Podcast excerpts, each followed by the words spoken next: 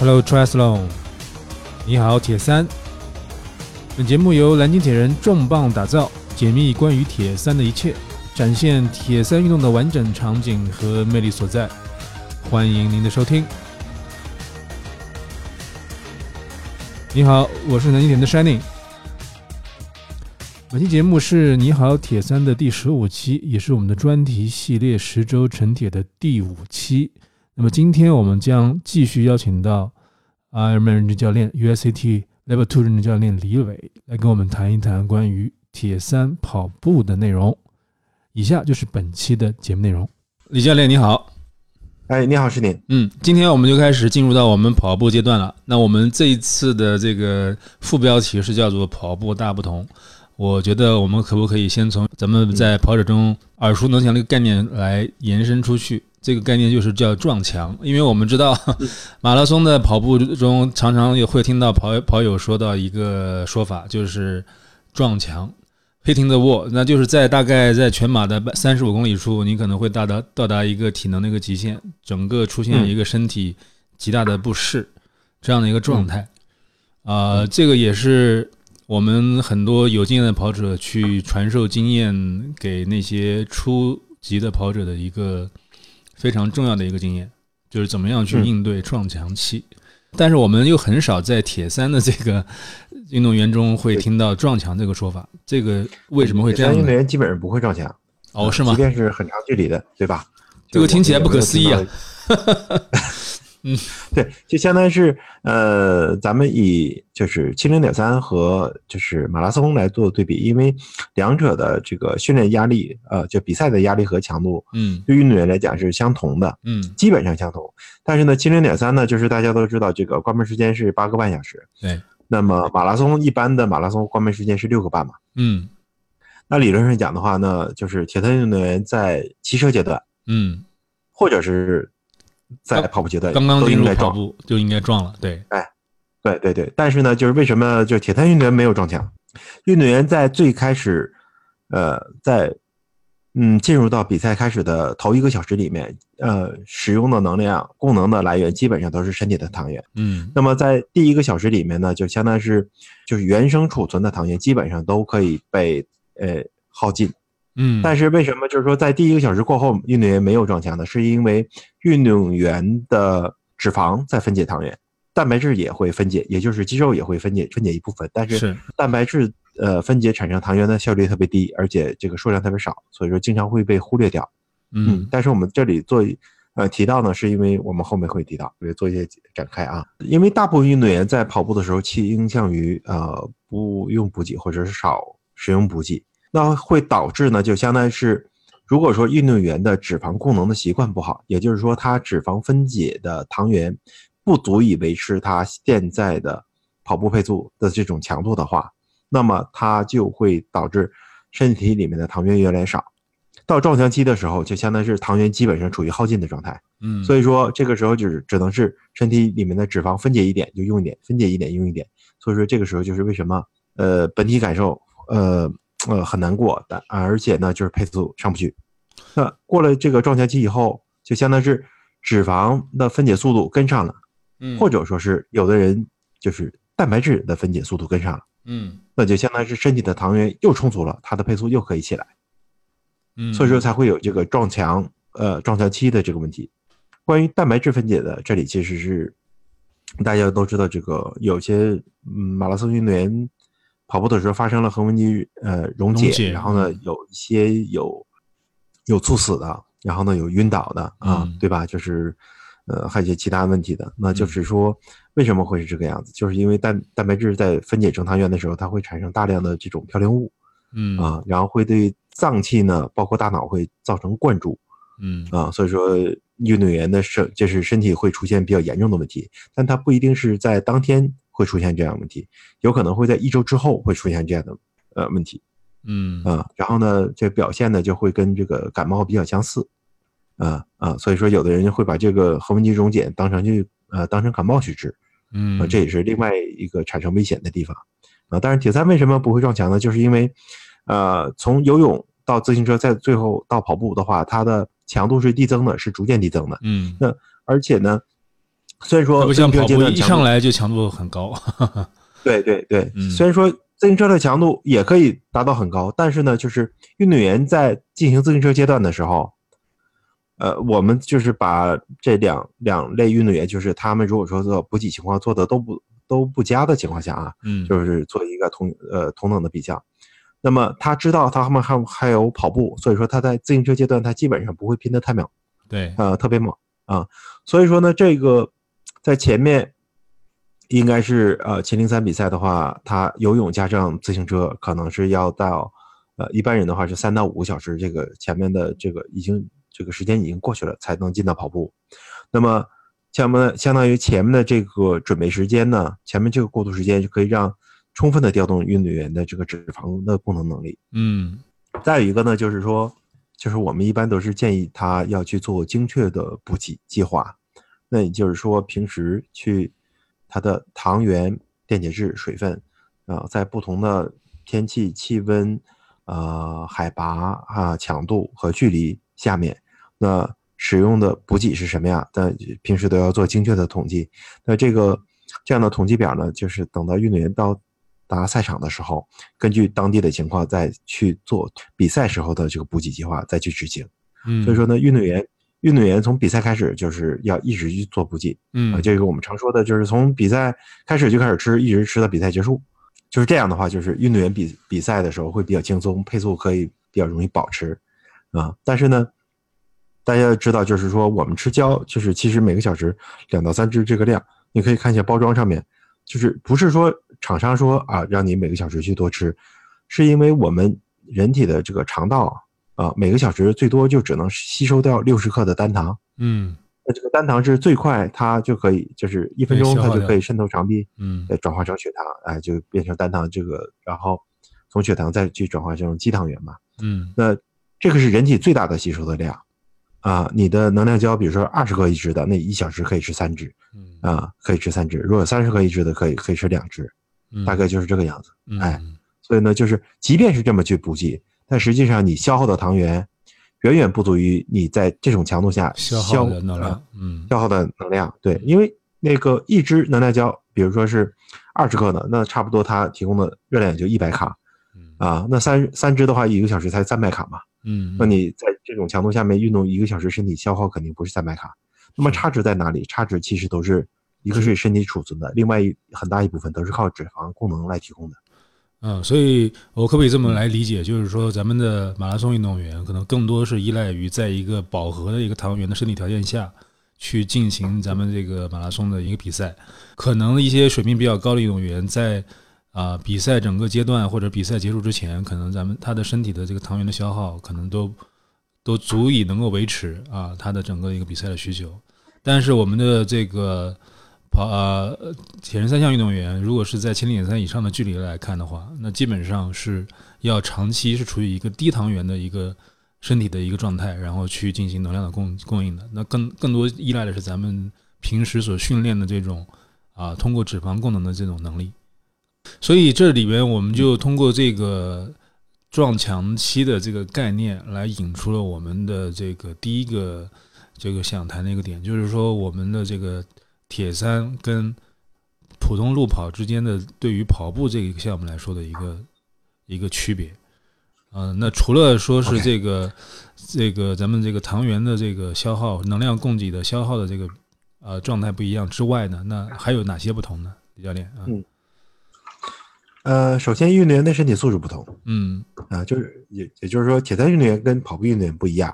嗯那么首先从外形来看的话，就是呃是就是以从身材上看，嗯那就是两两类运动员。嗯铁三运动员比跑田径运动员要更强壮，但是呢，田径运动员的跑起来的弹性和核心力量会明显的要优于铁三运动员。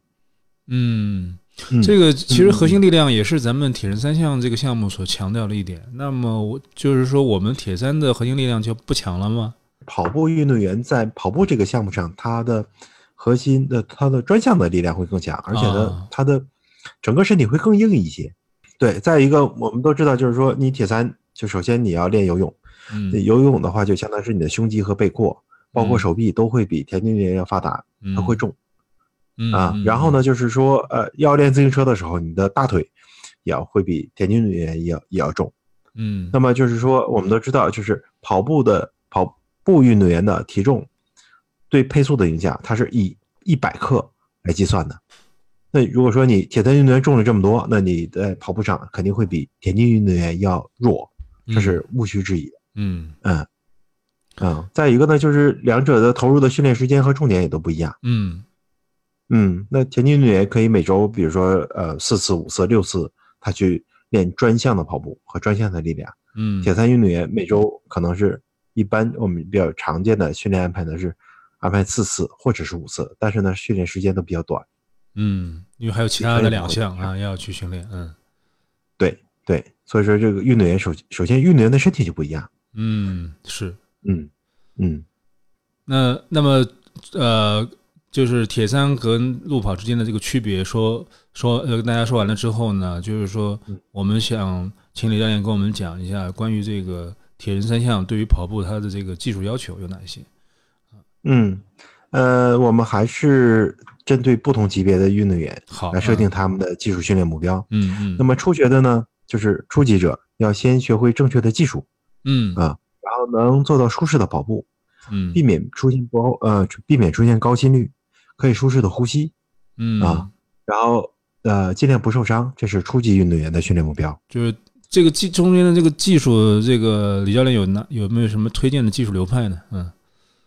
呃，其实技术流派的话，大家可以去多多多学习思考，然后呢，我们要多去看一下国外的这种呃高水平的运动员，包括田径的，还有铁三的，他们的跑步的姿态啊和技术，而且还有现在是可以看到很多就是他们的训练的纪录片、嗯，短片和小视频这些，呃，多去分析，多去观察啊，嗯就是训练一定要去头脑。嗯啊，然后呢，呃，其呃，实际上就是训练，它会有一条，就任何一项训练它都会有一个主干，然后呢，某某呃某些就是说，呃流派或者是 IP 或者是教练个人，他都是这个分支上的这个枝叶。嗯啊啊，所以说呢，就是运动员一定要去思考，用心去训练，然后呢，嗯他去思考，就是说，哦，我到底哪些适合我自己？所以还是要调动起自己的这个一个主动一个学习的这么一个能力，去多多的观察，多多多多去看，对然后多多的思思考，再结合自身的一个特点去改进啊。就相当于是教练只是给你一个参考，嗯教练不是不是你的 boss，也不是你的长官，就相当于是这个沟通是双向的。我们自己还是最了解啊自己的人啊。哎，对你一定知，就相当于是 教练可以给你提供帮助，但教练绝对不是只给你发号指令，嗯。让你去，呃，整天跟着你，呃，追着你屁股后面，让你去做这个，让你去做那个，嗯啊，不是那个样子的啊。教练和运动员的关系是双向的。嗯，那刚才李教练还提到一个高心率的问题，就是避免高心率。这个高心率的话，有没有一个标准呢？就是说，我们都知道这个跑步是要用心率去监控的啊。嗯嗯嗯嗯嗯，呃，我们在做慢跑和长距，呃，或者说是在做长距离训练的时候，基本上都要把心率控制在一百五以下哦，啊。嗯然后呢，就是说有一些，呃，有氧能力很强的运动员嗯啊，那他在长距离奔跑的时候，他在长距离奔跑的时候呢，他的配速，呃，他的心率是可以控制在一百二或者一百以下，哇，听起来不可思议。跟运动员的个人的有氧能力相关。嗯啊，但是呢，我们一定要避免，就是比如说我五公里或者十公里嗯啊，就是说我始终用一百五、一百六、一百七、一百八的这样的心率去奔跑。嗯，其实很，嗯其实高心率很常见，因为像我们俱乐部小伙伴经常有时候晒他的训练的心率可能都到一百七、一百八了，而且持续很久啊。对对嗯，三项里面唯一应该出现高心率的是自行车，而不应该是游泳和跑步。哦，是吗？就听起来自行车的强度应该比高心率。应该比这个跑步的强度要低耶，因为它时间比较长。呃，因为自行车是一个机械，而且它可以运动员在自行车上面可以不休息。跑步的话，你一旦疲劳了之后，你就弹，就是身体在地面就弹不起来了，你就被迫的一定会休息啊，啊。但是自行车你只要踩就可以了，它们是没有阻力的，你是一直可以用嗯用那个踏板去踩嘛啊。嗯所以说呢，就是我们都知道这个自行车运动员有一些自行车运动员会追求自己的心率最大心率的突破嗯啊，但是如果说运动员他在自行车上面始终不能出现高心率，那就说明他的说明他的技术发挥不出来。啊，所以它是一个跟跑步完全不同的一个运动。嗯，对对对对，嗯好，那么初级的讲完了，那个一个是技术，一个是心率的控制。那么到了中级阶段，我们应该怎么样去追求自己的技术呢？啊，运动员首先知道如何去衡量自己的训练强度，嗯强度呢就是配速，而不是心率。要注意，大家要注意，心率一定是参考值，啊，它不是绝对值。嗯所以说，我们怎么去衡量强度？第一个是配速，配速可以用可以用速度衡量，也可以用功率来衡量，这两个值都是绝对值。嗯但是功率相对于速度更优，是因为它在上坡和下坡，包括有风的情况下，那它会比速度要更准。嗯嗯，所以说要知道精确的去衡量强度。嗯有了有了强度，你知道我的每每个强度区间是多少，这个配速是多少，那你就可以有针对性的去提高自己的，呃，提高自己的这个弱项，或者说是根据比赛的目标来去做针对性的训练。嗯嗯，然后呢，要做合理的训练，不要过量训练，嗯因为百分之六十的耐力运动员都会有过度训练的倾向，都会过度嗯训练。嗯所以说一定要合理训练，不是说你练的越多就越快嗯啊，一定是劳逸结合，这样才能就是说高质量啊，出好嗯成绩是啊。然后呢，要知道自己的补给策略、补给计划是什么，这个要嗯跟你的营养师、跟你的教练去协调、去沟通嗯。啊，去碰。最后也是最重要的是要掌握配速。嗯。那么，铁三运动员的配速能力特别弱，包括 Pro，我们嗯都知道，一七年的 Kona 前面几位主要的 Pro 配速都跑崩了，是因为嗯。自行车的时候配拼了一把速就崩，拼了一把，然后哎，自行车配拼其实就配速就崩掉了嘛，对吧？对。啊，那我们就跑步也会崩掉。嗯。那么，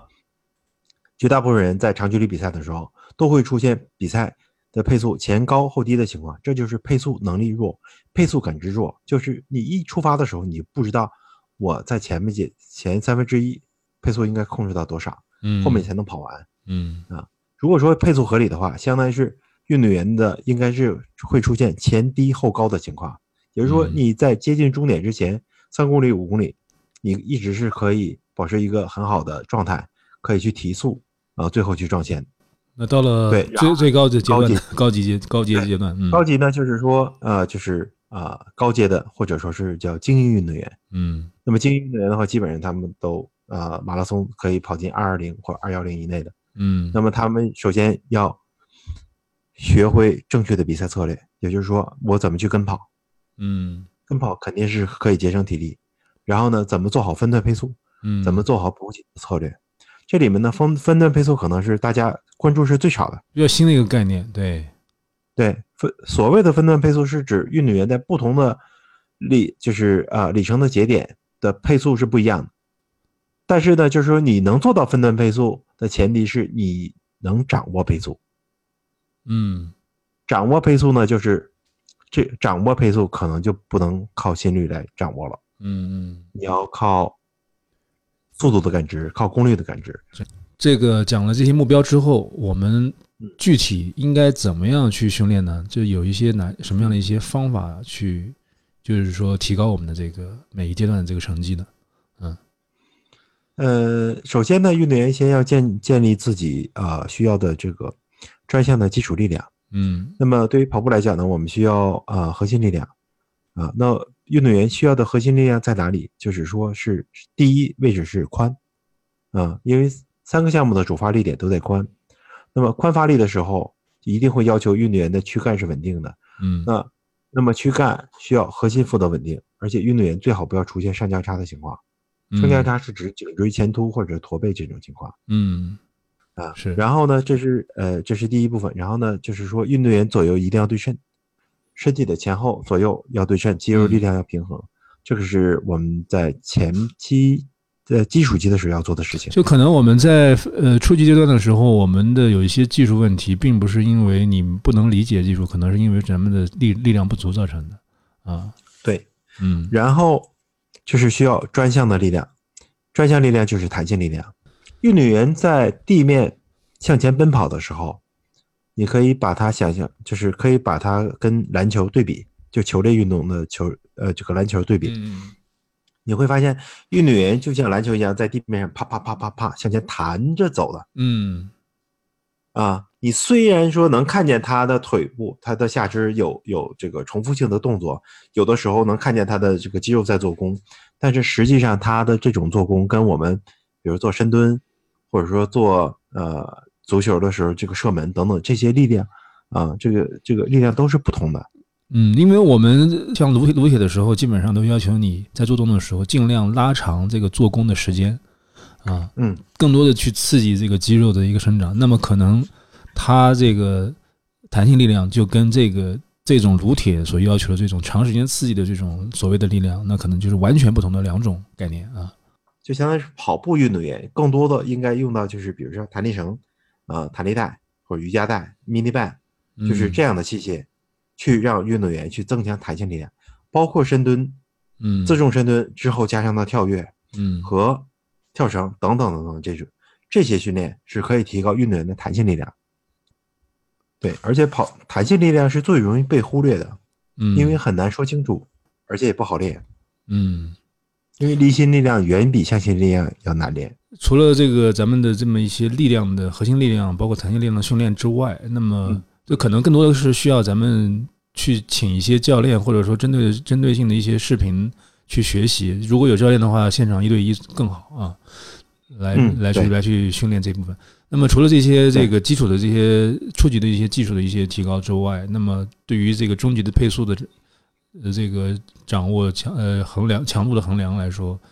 这个嗯这个阶段中级阶段应该是怎么样？有一些哪些一些训练的一些手段和方法呢？OK，就是呃，运动员是呃，首先还是要从他的基础技术着手，嗯因为你每改一点技术，你的平均配速和都会变快，而且呢，身体负担会变小，你会更轻松。嗯但是呢，这个可能对于呃这样的运动员呢，他们是最容易抗拒这这件事情的。他说：“你看，我已经跑了很多年了，这个我改不过来，我很难改过来。嗯但实际上呢，很容易改，可能是两个月、三个月就已经改过来，就可以改过来，完全可以改过来。啊啊啊啊！然后呢，再一个事情就是说，呃，想提高配速，不是通过 LSD 长距离的 LSD 来提高的，嗯也不也不建议做大量的间歇跑嗯啊，就是相当于说我们不要走两个阶段啊啊，，就是第一个就是说，比如说我现在慢怎么办？我就拉，我就是堆跑量。嗯或者说是呢，我就上强度嗯啊，就是其实这样是两个极端。大家要知道，我们人体是一个非常精细的一个非呃微妙的机器。是如果说是大力出奇迹，就是啊走极端就可以实现的话，那就是说这个运动早就不是这个样子。嗯嗯嗯对，就是大家要知道，就是说中国运动员的跑量远远高于欧美运动员的跑量。国内的这个男子的十公里最快嘛，嗯啊，现在是二十八分多。啊嗯，我们可以对比一下是国际上的这个呃成绩，嗯，大家就知道我们现在的差距有多大。但是我们跑量远比别人家多很多，在这里说明呃问方法出了问题问题在哪里？？嗯，方法出了问题。对方法啊、对，是训练质量和训练效率有问题。嗯嗯，不是亚洲人种的问题，嗯嗯嗯 不是亚洲人种的问题。对，我们都知道，对吧？就亚洲有几个跑步强国，就是说，对，呃，在国际大赛上经常是可以拿到很好的成绩。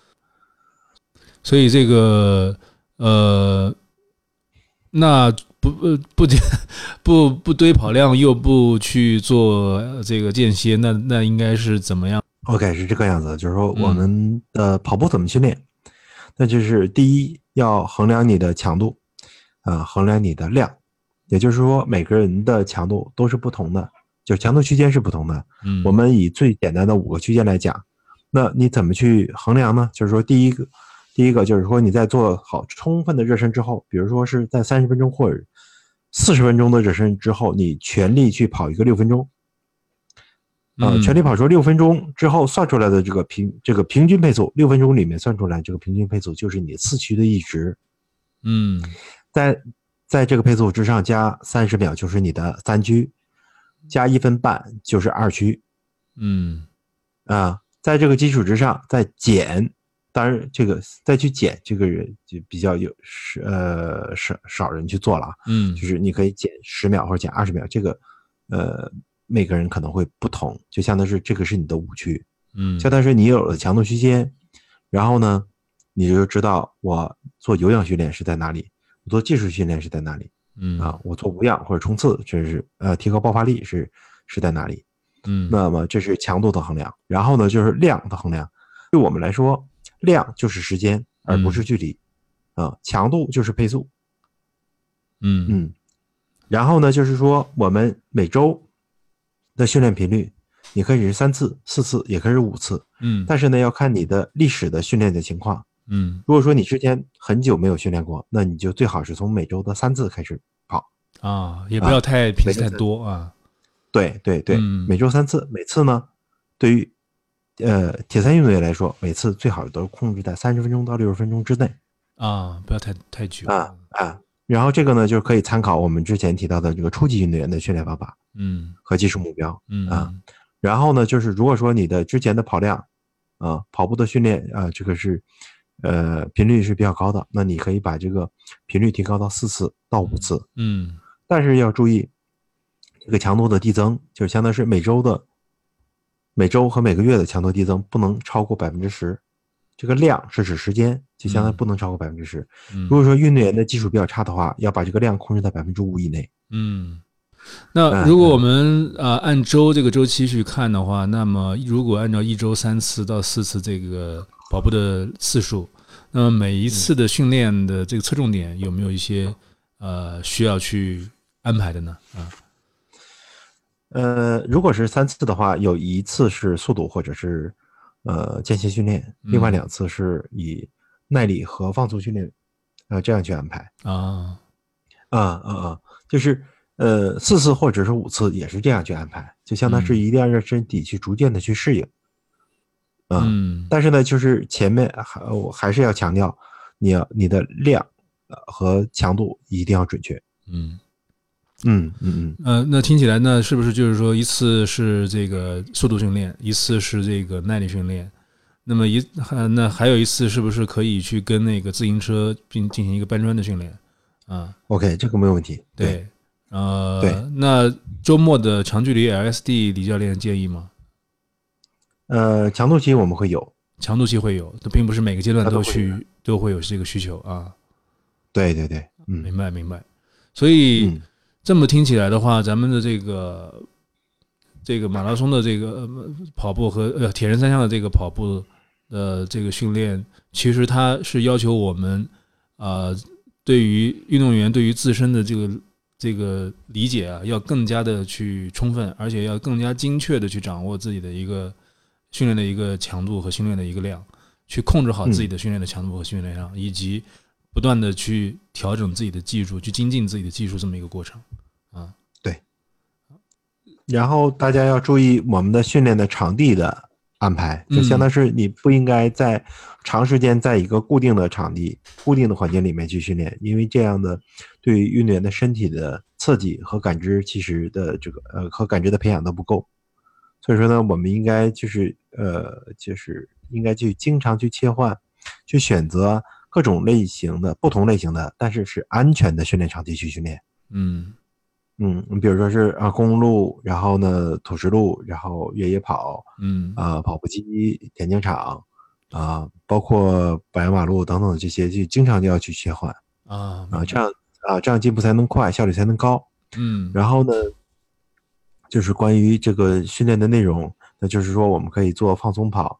呃，做 LSD，也就是耐力跑，然后呢，也可以做走跑交替，呃，嗯可以做间歇跑，可以做爬坡跑，还有法特莱克，就这些训练，包还有专项的力量训练、嗯，专项力量速度训练。嗯哎，对，这个这些大家一定要非常呃怎么说呢？系统的去训练。系统的就是把这些细节安排好，蛮不容易的，是一个蛮大的挑战啊，我觉得啊。对对对，嗯，就是你如果说是想简单的话，当然是你如果说想简单的话，你可以去找教练，跟教练沟通就好了。是你去执行这个，其实这是教练的意义意义所在，我觉得是，嗯，对。然后呢，如果说是你自己想自己，如果说是一直是想一个采取一个简单粗暴的一个方法的话，嗯，那我们给的建议就是说你。呃，增加跑步的频率，但是要缩短跑步的时长。嗯，啊，然后呢，就是相当于是让自己舒服去跑，呃，舒适去跑，呃，偶尔拍一下视频，看一下自己有没有错误的技术动作，这样就 OK 了。嗯，